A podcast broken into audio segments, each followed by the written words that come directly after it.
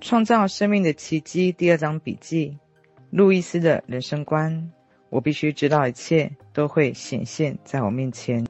每个人都必须为自己的生命经验负起完全责任。我们的每一个想法都在创造着未来。生命最有力量的这一刻就是当下。自我憎恨和内疚是痛苦之源。每个人心中最根本的想法都是我不够好。然而，它不过是个想法。而想法是可以改变的。所谓身体疾病是我们自己创造出来的。怨恨、评判和内疚是最具有伤害性的思维模式。只要放下怨恨，连癌症都会消失于无形。我们必须放下过去，并宽恕每一个人。我们必须愿意开始去学习爱自己。当下自我肯定与自我接纳是迈向正向转变的关键。当我们真正爱自己的时候，人生就会变得一帆风顺。